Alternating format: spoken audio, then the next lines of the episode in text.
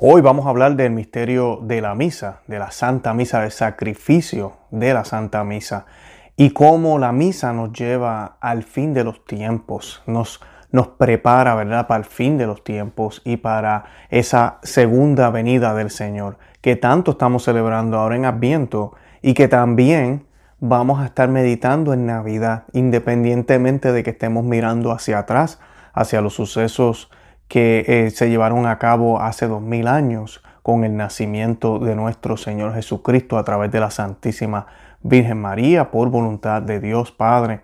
Eh, es, un, es un presagio de lo que está por venir y nos muestra qué actitudes tenemos que tener. Y de eso quiero hablarles de hoy, especialmente en estos tiempos de crisis ahorita mismo en la iglesia, donde tenemos parroquia cerrada, donde pues lamentablemente en muchos lugares no hay misa y en otros si las hay se están haciendo cosas que tal vez no son las más adecuadas, pero pues se están haciendo en el nombre de la salud. Y pues eh, de eso vamos a estar hablando un poco hoy a través también de una homilía que les voy a estar compartiendo en el día de hoy del padre Michael Rodríguez.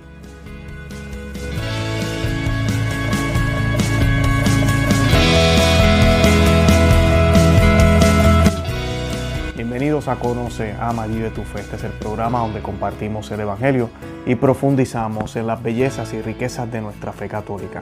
Les habla su amigo y hermano Luis Román y quisiera recordarles que no podemos amar lo que no conocemos y que solo vivimos lo que amamos. En el día de hoy yo les voy a estar compartiendo una homilía del padre Michael Rodríguez titulada La misa no nos dirige al fin del tiempo y pues eh, es una manera de verlo también como que nos dirige al fin de los tiempos también, porque nos va preparando para esa segunda venida. Y pues como sabemos ya, eh, hoy vamos a estar hablando de la Santa Misa, pero para muchos sabemos que la situación es distinta en, dependiendo de donde vivamos. Aquí en los Estados Unidos la mayoría de los lugares, por lo menos aquí en Florida y en otros estados están abiertos, en otros no lo están. Y en los lugares que están abiertos, usualmente Vemos muchas parroquias donde se está limitando la capacidad de las personas que pueden asistir a la Santa Misa. En otros no se está limitando, gracias a Dios. Usualmente son lugares más tradicionales donde pues las puertas están abiertas, se toman sus precauciones, pero las puertas están abiertas. Y pues eh, estamos viendo, ¿verdad? Esto qué es lo que está sucediendo. Y pues ahorita con esta fiesta, las fiestas de Navidad, que son tan importantes, donde muchas personas que no son católicos o católicos fríos o personas que hace rato que no visitan la iglesia, quieren ir, se están encontrando o se van a encontrar con una iglesia la cual no acepta a nadie que, no tenga una reservación, que no haya hecho, no esté en la lista o no tenga el número o lo que estén haciendo en esa parroquia. O sea que el, el medio por el cual se manifiesta el Señor en esta época, ¿verdad? Eh, porque la iglesia no es solo espiritual, también es física, eh, pues a ese medio ahora impide a muchos poder llegar. Eh, ellos que quieren adorar al Señor, ellos que están como los tres reyes magos, quieren adorar a Dios, ahora se les dice, no, ya está llena, nos podemos morir, no entres. Y pues tenemos que orar por esta situación, por estas circunstancias. No sabemos dónde tú vives, si esa va a ser tu situación, si ya hiciste la reservación, si no la has hecho. No sé, hermana y amigo que me escuchas. Eh, yo solo te digo y siempre les comparto el enlace de las parroquias tradicionales a nivel mundial. Busquen estos lugares. Eh, es posible que sea más fácil poder entrar en esos lugares. Eh, aunque también me he enterado que algunos de estos lugares también están haciendo este tipo de cosas. Son tiempos muy difíciles. Así que yo honestamente oro por cada uno de ustedes para que ojalá tengan acceso a la celebración de la Santa Misa el día de Navidad. Es un día de obligación, se supone que vayamos y que ojalá podamos celebrar estos eventos que son importantísimos, que cambiaron la vida, eh, la vida no, cambiaron la historia de la humanidad completa. Y pues eh, de, de eso se trata y queremos pues tratar de asistir. Y pues hoy el padre Michael Rodríguez nos, habla de la Santa Misa. Él ha hecho varios sermones que ya yo los he compartido aquí. Si no los han visto, les pido que vayan a... Tenemos un playlist o una lista del padre Michael Rodríguez donde están todas las homilías que hemos compartido de él. Y pues eh, para que puedan comprender un poco más de qué se trata la misa, qué cosas se han perdido, qué cosas ya no se hacen. Él habla de todos esos detalles. En el día de hoy se va a enfocar en la primera parte de la Santa Misa. Eh, la iglesia nos prepara para la venida de nuestro Señor Jesucristo, eh, cual se realiza en la consagración y físicamente al comulgar. Maravillosamente la Santa Misa también nos dirige constantemente a la gran realidad que escuchamos en el Evangelio. Y pues esto es importante, a veces se nos olvida. El papel del sacerdote es muy parecido al de la Santísima Virgen María. La Santísima Virgen María fue la, la que trajo, bueno, el Señor envía, a su Hijo, ¿verdad? Pero a través de ella, ¿verdad? Ella nos trae ese pan de vida, ella nos trae al Señor en su vientre y luego nos lo da, inclusive lo entrega completamente hasta estar ahí al pie de la cruz con Él. Y pues asimismo también nosotros eh, recibimos al Señor por parte del sacerdote. Y el sacerdote lo da todo. Deja su familia, deja su casa, deja todo lo que, lo que, lo que podía haber sido con su vida por Cristo para vaciarse completamente, renuncia a los placeres de la vida, se, se dedica solo a Jesús y sus manos consagradas pueden cargar al Señor, así como la Santísima Virgen, ¿verdad? Claro, la Santísima Virgen a un nivel mucho más superior, pero similar, puede tener al Señor en sus manos, el sacerdote, y dárnoslos. El Señor es el mismo. 100% en la Eucaristía, que se nos olvida. 100% en la Eucaristía. So, no hay mejor manera de celebrar la Navidad, obviamente, que con la Eucaristía. Y el Adviento, que es ese advenimiento que nosotros esperamos, eh, cada vez que nosotros vamos a la Santa Misa, ¿verdad? Muchos santos decían esto. Primero que nada, debemos vivir un Adviento toda nuestra vida. Pero en la Santa Misa es un adviento también hasta el momento de la comunión. Y viene el Señor a mí. Y yo tengo que estar preparado, yo tengo que estar en gracia, yo tengo que haber ido al confesionario, yo tengo que haber hecho las cosas lo mejor posible, ¿verdad? Con la ayuda de Él, no poder estar en pecado mortal para entonces poderlo recibir. Y pues nos convertimos en sagradios, en templos del Espíritu Santo, en templos de Cristo en ese momento. ¿Y cuánto tiempo dura el Señor contigo? Eh, bueno, depende de ti, depende de la vida que lleves, depende de lo que hagamos, ¿verdad? Cuando salgamos de la, de la iglesia, lo que hagamos durante la semana. Y pues eh, el Señor quiere estar con nosotros todo el tiempo, quiere tener esa comunión perfecta contigo y conmigo, siempre y cuando nosotros eh, cooperemos con esto. Y pues Jesús vendrá sobre las nubes con gran poder y majestad para juzgar a los vivos y a los muertos. Con toda certeza sabemos que esto sucederá al final de los tiempos.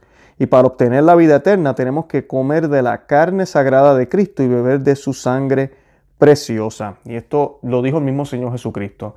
Alguien me escribía los otros días que porque yo era católico y la respuesta que le di eh, fue la Eucaristía.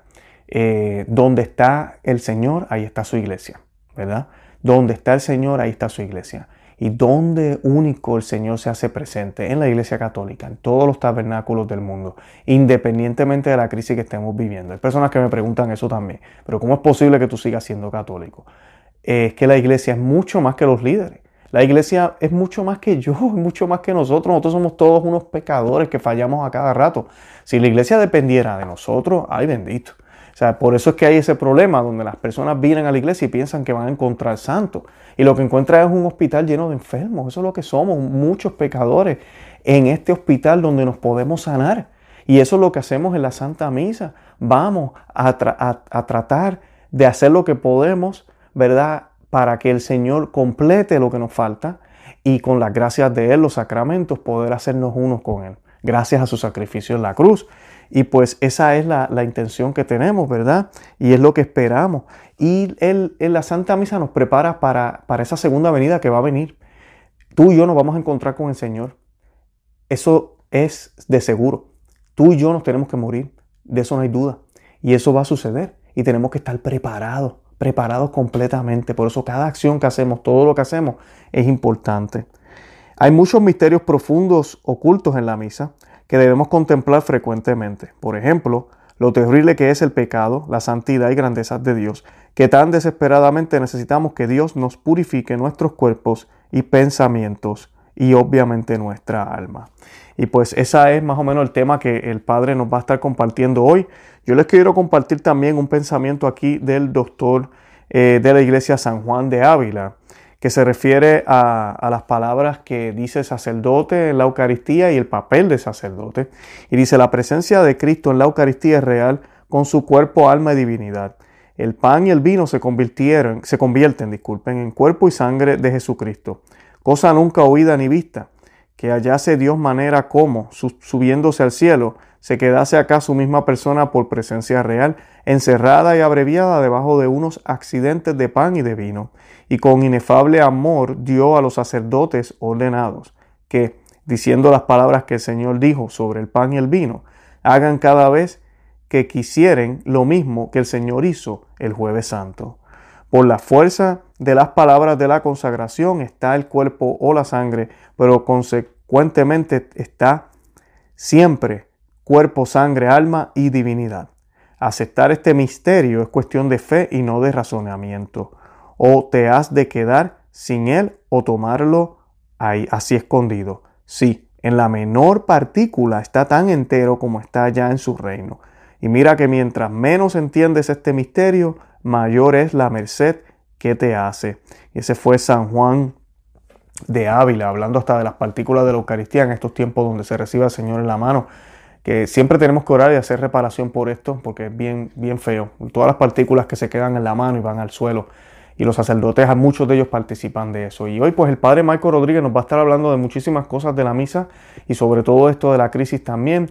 Yo quiero decirle a los sacerdotes que me ven, yo sé que hay muchos sacerdotes que nos siguen, algunos de ustedes me han escrito, ustedes no saben cuánto nosotros oramos por ustedes. Nosotros aquí en la casa como familia los jueves siempre hacemos los rosarios por los sacerdotes, los hacemos por los sacerdotes que han estado en el programa, por mi párroco y, los sacerdotes que usualmente eh, yo hablo eh, frecuentemente, pero también lo hacemos por los sacerdotes que han estado aquí en el programa, los que nos siguen. Le pedimos al Señor que ilumine a todos los sacerdotes del mundo. Sabemos que no es fácil para ustedes y sabemos que muchas de las cosas que ustedes han ido aprendiendo ha sido porque ustedes mismos han buscado, porque lamentablemente los seminarios están infiltrados, hay muchas cosas que no se dicen bien allá y pues muchos de ustedes han buscado y han tratado y muchos ni saben ahorita mismo y por eso le pedimos a Dios y le, recomiendo a todos los que están escuchándonos que pidan al Señor por los sacerdotes que están ciegos, por los que no quieren ver, por los que tal vez tienen algún pecado, que son eh, eh, víctimas o esclavos de ese pecado, puede ser hasta la lujuria, eh, inclusive siendo ellos sacerdotes. también te pedimos por los sacerdotes que están deprimidos, que se sienten solos. Te pedimos también por los sacerdotes, tenemos que pedirle al Señor por los sacerdotes que apenas están comenzando eh, sacerdotes que se están dando cuenta de muchas cosas y se sienten desilusionados con la iglesia, que no pierdan la fe, que se mantengan, que entiendan que la vocación que el Señor les ha dado a ellos es algo especial. Yo admiro a los sacerdotes muchísimo porque ellos tienen los pantalones que no tuve yo, eh, de poder vivir solo y de tener ese privilegio de tener manos consagradas para el Señor y consagrar su vida entera. Y el trabajo que ellos hacen es magnífico tenemos que orar por ellos, independientemente del tipo de sacerdote que tenga, que habla feo, que está dando la comunión en la, en la mano, que no te hace caso, que no coge consejo. Ora por él, pide por él. Yo sé que yo he dicho aquí muchísimas veces, estamos en tiempos de que no todas las parroquias son iguales y que, ¿verdad? Hay que a veces por el bien de la familia de uno, porque nosotros somos responsables por nuestra familia. Fue una decisión que yo también hice. Yo tengo muchísimas parroquias más cerca de mi casa que la que yo asisto.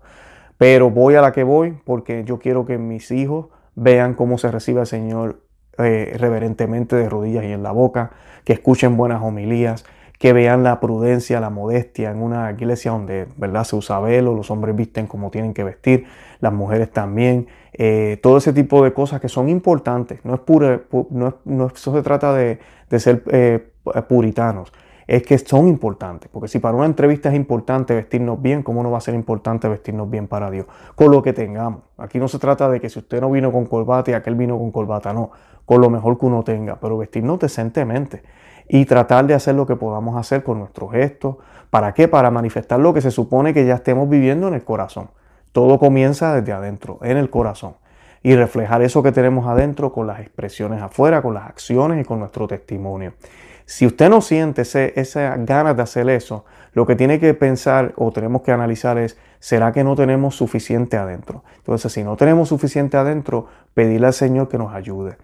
Orientarnos, estudiar la fe y orar y orar y orar y orar y el Señor nos va a dar las gracias. Eso no hay duda. Así que, como dije ya una vez más, oremos por todos los sacerdotes que están pasando a cualquier tipo de problema y de situación para que despierten y tengan valentía esta Navidad para abrir sus iglesias y celebrar misa.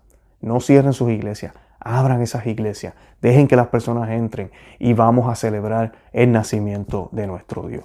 Bueno, yo los invito a que visiten nuestro blog, conoceamavivetufe.com. También los invito a que visiten el portal de San Vicente Ferrer de Texas. De ahí es que provienen las homilías del padre Michael Rodríguez, gracias a su hermano David Rodríguez que me permite compartirlas por este medio. Y también les pido que compartan el video por todos los medios sociales, Facebook, Instagram y Twitter. También que nos busquen en Rumble, esta es otra plataforma parecida a YouTube, por si acaso nos quitan los videos de YouTube, pues ahí estamos también disponibles para que ustedes puedan accesar toda la información. Y nada, de verdad que los amo en el amor de Cristo y sin más preámbulos los dejo con el Padre Michael Rodríguez. En el nombre del Padre y del Hijo y del Espíritu Santo. Amén. Nos ponemos de rodillas. Oremos esta mañana por nuestros hermanos difuntos. Dios Padre Celestial, ten piedad de ellos. Dios Hijo Redentor del mundo. Dios Espíritu Santo, ten piedad de ellos. Santísima Trinidad, un solo Dios, ten piedad de ellos. Santa María, ruega por ellos. Santa Madre de Dios, ruega por ellos. Santa Virgen de las Vírgenes, ruega por ellos todos los santos ángeles y arcángeles, rogad por ellos. Todos los santos coros de los bienaventurados espíritus, rogad por ellos. Todos los santos patriarcas y profetas, rogad por ellos. Todos los santos apóstoles y evangelistas, rogad por ellos. Todos los santos discípulos del Señor, rogad por ellos. Todos los santos inocentes, rogad por ellos. Todos los santos mártires, rogad por ellos.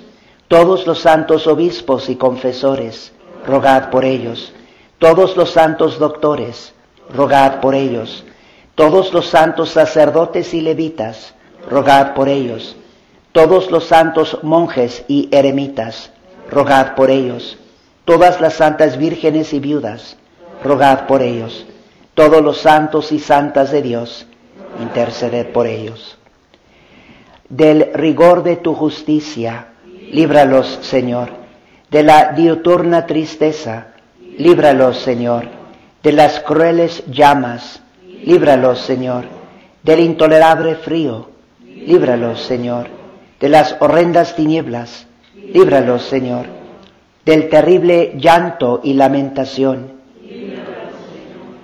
por el misterio de tu santa encarnación, líbralos, Señor, por tu santa natividad, líbralos, Señor. Por tu dulcísimo nombre, líbralos, Señor. Por tu cruz y tu acervísima pasión, líbralos, Señor. Por tus santísimas llagas, líbralos, Señor. Por tu muerte y sepultura, líbralos, Señor. Por tu santa resurrección, líbralos, Señor. Por tu admirable ascensión, por el advenimiento del Espíritu Santo Paráclito, para que te dignes librar las almas de nuestros difuntos padres, parientes, amigos y bienhechores de las penas del purgatorio. Te rogamos, óyenos, para que te dignes perdonarlos e indulgirlos. Te rogamos, óyenos, para que te dignes dar el descanso eterno a todos los fieles difuntos. Para que te dignes recibirlos a tu diestra como consortes de los elegidos Rey de tremenda majestad, te rogamos, óyenos. Escucha, oh Dios Todopoderoso, las fervientes súplicas que te ofrecemos por las almas que sufren en el purgatorio, que no habiendo satisfecho tu divina justicia, confían en tu infinita misericordia y en nuestras preces e intercesión. Extiende a ellos tus consuelos y redímelos por Cristo nuestro Señor. Dales, Señor, el descanso eterno. Que descansen en paz. Hoy es el último domingo después de Pentecostés. Hemos llegado al fin del año litúrgico y Escuchamos en el Evangelio de hoy, de San Mateo capítulo 24, acerca de la venida gloriosa de nuestro Señor Jesucristo. El Evangelio nos dice, el Hijo del Hombre vendrá sobre las nubes del cielo con gran poder y majestad. Él vendrá para juzgar a los vivos y a los muertos. Esta es una gran verdad de nuestra fe católica, es una gran verdad respecto a Dios. Tan cierto como Dios existe, tan cierto como nuestro Salvador Jesucristo nació en Belén para redimirnos, así de cierto él vendrá sobre las nubes del cielo con gran poder y majestad. Y es impresionante porque estoy casi seguro que este es el único ejemplo en todo el año donde básicamente tenemos el mismo evangelio en dos domingos consecutivos.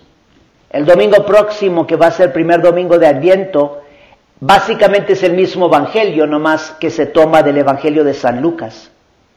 Este domingo de San Mateo, el próximo domingo de San Lucas. Pero el próximo domingo vamos a escuchar casi igualitas palabras que el Hijo del Hombre vendrá sobre las nubes del cielo con gran poder y majestad. En unos momentos voy a hablar acerca de esto porque esta es una gran verdad de nuestra fe católica. Pero pasamos ahorita nomás para rapidito hacer un resumen de lo que les he dicho los últimos domingos respecto a la Santa Misa. Recuerden, el concilio de Trento nos enseña que, cita, altísimas realidades están ocultas en la Santa Misa. Fin de cita. Y lo que nosotros tenemos que hacer es contemplar estas altísimas realidades. Esto es lo que es fundamentalmente participar en la Santa Misa. Nunca vayamos a olvidar esto. La participación en la Santa Misa es principalmente una obra de fe y una obra de contemplación. Tenemos que pasar más allá de lo que podemos ver en la Santa Misa y escuchar con nuestros sentidos físicos. El domingo pasado les mencioné que las tres partes principales de la Santa Misa son el ofertorio, la consagración y la comunión. Y les mostré cómo dos de las oraciones preciosísimas del ofertorio, hablando de la misa tradicional, porque estas oraciones ya no existen en la misa nueva, como estas oraciones del ofertorio, la primera y la última, cómo nos ayudan a creer más en las altísimas realidades de la iglesia sufriente, la primera oración, y la iglesia triunfante, la última oración. Para que nosotros hagamos más esfuerzo cuando vengamos a misa en fe. Este es ejercicio de fe. Para que nosotros hagamos más esfuerzo para creer en la gran eficacia de la Santa Misa para liberar pronto las almas del purgatorio y de la presencia de los ángeles y de los santos en la Santa Misa. Quien realmente se está enfocando en la misa, en estas altísimas realidades, y se está enfocando con fe, esa persona está participando en la Santa Misa aunque no diga palabras. Lo principal en la Santa Misa, contemplar estas altísimas realidades que están ocultas. A pasar ahorita a lo del Evangelio de hoy y a la comunión. Noten cómo les dije el domingo pasado, la misa se puede dividir en todo lo que sucede antes del ofretorio es como preparación para entrar en el gran misterio de nuestra fe, los grandes misterios que están ocultos. Entonces en unos momentos ahorita ya después del credo comienza el ofertorio. Ofertorio, consagración, comunión. Podríamos decir que el gran culmen de la Santa Misa es la comunión, cuando nosotros, miembros de la iglesia militante, nos alimentamos con el cuerpo y la sangre de nuestro Salvador Jesucristo. Ahora, consideren por unos momentos lo que está sucediendo. La iglesia y también la iglesia triunfante, cuando digo la iglesia digo la iglesia militante, pero también la iglesia triunfante, en toda la primera parte de la Santa Misa, preparándonos para la venida de nuestro Salvador Jesucristo, que se va a realizar en la Santa Comunión. Obviamente también en la consagración, pero yo digo, ya su venida también podríamos decir física a nosotros, porque recibimos su cuerpo y su sangre. Entonces lo que está pasando es, nos estamos preparando en la Santa Misa para nuestro Señor y nuestro Dios que viene. Ahora, vean cómo esto es tan parecido a lo que escuchamos en el Evangelio de hoy y lo que sucederá con toda certeza al final de los tiempos. Nuestro Salvador Jesucristo, Él vendrá con gloria y con majestad y con poder sobre las nubes para juzgarnos. La Santa Misa está constantemente apuntándonos hacia esta realidad, porque es una verdad importantísima. Por eso el año litúrgico también termina con este Evangelio y el nuevo año comienza básicamente con el mismo Evangelio. Es Dios llamándonos y diciéndonos con toda claridad, prepárense, porque el Señor viene. Y en el momento, el día y el momento de nuestra muerte, el Señor va a juzgar nuestra alma. Siempre debemos estar conscientes y considerando esto. La Santa Misa nos ayuda a vivirlo. Porque lo que está pasando en la Santa Misa es que mi Señor y mi Dios viene a mi alma. En cierto sentido, esa es una realidad oculta. No en todos los sentidos, porque obviamente yo puedo ver la hostia, yo puedo gustar la hostia cuando recibo a mi Señor y mi Dios. Pero a pesar de eso, es una realidad altísima, porque yo no puedo percibir a mi Señor y mi Dios en ese momento. Lo que mis ojos perciben es pan. Pero aquí las apariencias engañan. Porque la realidad es que es el cuerpo y la sangre de mi Señor y mi Dios. Y entonces, no cabe duda que también una altísima realidad está oculta cuando nosotros nos, nos acercamos a comulgar. Pero se trata también de otra realidad altísima que está oculta. Y es la venida gloriosa de nuestro Señor Jesucristo. En la Santa Misa, ahorita en unos momentos en la comunión, Jesús vendrá a nuestras almas. Pero todavía no está viniendo sobre las nubes con majestad y gloria y poder.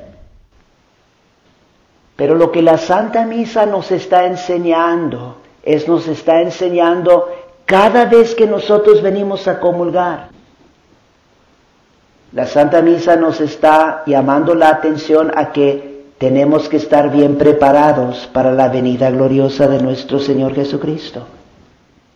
Y por eso la Santa Misa es tan importante, lo he mencionado un poco los últimos domingos, también la purificación y la preparación que nosotros debemos de hacer para recibir a nuestro Señor en la Santa Comunión. No podemos nosotros acercarnos a comulgar si no estamos preparados. Pero hay que realmente ponernos a meditar esto. ¿Por qué? Quien no está recibiendo la comunión no tiene vida eterna. Y estas no son palabras mías, estas son palabras de nuestro Señor Jesucristo, Juan capítulo 6 y enseñanza de la Iglesia Católica. El que vive por toda la eternidad es quien come de la carne de Cristo y quien bebe de su sangre. Si nosotros no estamos recibiendo la comunión por razones, digamos, legítimas, eso debe de realmente como espantarnos, despertarnos a que, ¿qué estoy haciendo yo en mi vida? Yo tengo que recibir la Santa Comunión pero tengo que también recibir la Santa Comunión dignamente, preparándome bien, purificándome bien. Una de las altísimas realidades que están ocultas en la Santa Misa son lo terrible que es el pecado y la santidad de Dios, la grandeza de Dios. Nosotros cuando venimos a misa debemos de meditar, contemplar, esto es participar en la Santa Misa. Si tú en la Santa Misa estás contemplando lo terrible que es el pecado, porque es lo único que me quita de poder acercarme a recibir a mi Señor y mi Dios, el pecado, el pecado mortal en particular. Lo terrible que es el pecado, porque eso me priva de recibir a mi Señor y mi Dios y me priva de la vida eterna. Siempre la Santa Misa te está, por eso digo, es una realmente una altísima realidad de que quien no está preparado para recibir la Santa Comunión, ¿cómo va a estar preparado cuando nuestro Señor vendrá con gloria para juzgar a los vivos y a los muertos? Hay que convertirnos, hay que prepararnos. Hay que purificarnos durante la semana y también en la Santa Misa. Hay que contemplar en la Santa Misa lo terrible que es el pecado y lo grande, lo santo que es Dios. Hay unas personas, consideren esto, hay unas personas católicos que están conscientes de que no debemos de recibir la comunión a nuestro Señor y nuestro Dios en la mano. Podemos decir que nuestros instintos, nuestra conciencia de la grandeza y de la santidad de Dios, la conciencia de nuestra impureza, de nuestra fragilidad, de nuestros pecados, nos ayuda a saber, yo no soy digno de recibir a mi Señor y mi Dios en la mano. Es más, hay muchos católicos que han empezado a darse cuenta de otros problemas que existen en la nueva misa porque ven que eso de estar recibiendo la comunión en la mano no está bien. Y eso es correcto, absolutamente no está bien. En realidad, en realidad, si uno conoce bien la fe católica y está siguiendo bien toda nuestra tradición católica, recibir a nuestro Señor y nuestro Dios en la mano es sacrilegio. Porque nuestras manos son impuras. Y las únicas manos que son consagradas para tocar el cuerpo de Cristo son las manos del sacerdote. Pero los menciono esto porque Está bien. El católico que, que está creciendo en la convicción y en la fe católica de que hay que recibir a mi Señor y mi Dios en la boca, únicamente. Está bien, pero ¿cuánta más conciencia debemos nosotros de tener de que hay que recibir a nuestro Señor y nuestro Dios con un alma pura? No nomás se trata de lo que estamos haciendo por afuera. Lo que estamos haciendo por afuera también es muy importante, no, no decir que no. Pero lo interior es lo más importante. Y si nosotros nos estamos preocupando y estamos cuidando de cómo exteriormente estamos recibiendo a nuestro Señor y nuestro Dios con reverencia, con fe, con piedad, que se tiene que hacer, pues cuánto más esfuerzo debemos de nosotros estar haciendo para que nuestras almas estén puras cuando recibimos a nuestro Señor y nuestro Dios. Y por eso en la misa tradicional, como ya lo he mencionado brevemente en los otros domingos, por eso en muchos diferentes momentos en la Santa Misa estamos rezando oraciones de purificación y de preparación. Porque tenemos que estar bien preparados y bien purificados para poder recibir a nuestro Señor Jesucristo que viene. Y la misa nos está apuntando de que este no nomás es una realidad en la Santa Misa que se está celebrando ese día, sino es una altísima realidad de toda nuestra fe, de toda la existencia, apuntando hacia la venida gloriosa de nuestro Salvador Jesucristo. Hay que estar preparados para, para el juicio. Y concluyo mencionándoles una oracioncita. Hay muchas. Pero esta oración es una oración que el sacerdote reza cuando se está preparando para proclamar el Santo Evangelio. Y si está pidiendo esta pureza de corazón y de labios para proclamar dignamente el Santo Evangelio, ¿Cuánto más nos está preparando y también rezando? También hay las oraciones del sacerdote para prepararse para la Santa Comunión. Y esta oración se llama el Munda Cor Meum. Lo está rezando en voz baja. Pero cuánto más se aplica a prepararnos para recibir a, Jesús en la Santa Comunión y también cómo se aplica a nuestras vidas preparándonos para el juicio particular y el juicio final.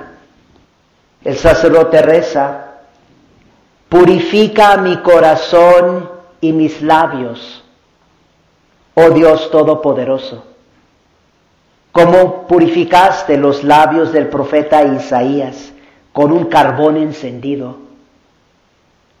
Dígnate por tu gratuita misericordia purificarme a mí también. Siempre en la Santa Misa debes tú de estar rezando eso. Señor, purifícame a mí también. Purifica mi alma, purifica mis pensamientos. Santifícame. Purifícame a mí también de manera que pueda anunciar dignamente tu santo evangelio. Por Cristo nuestro Señor. Amén. En el nombre del Padre, y del Hijo, y del Espíritu Santo. Amén.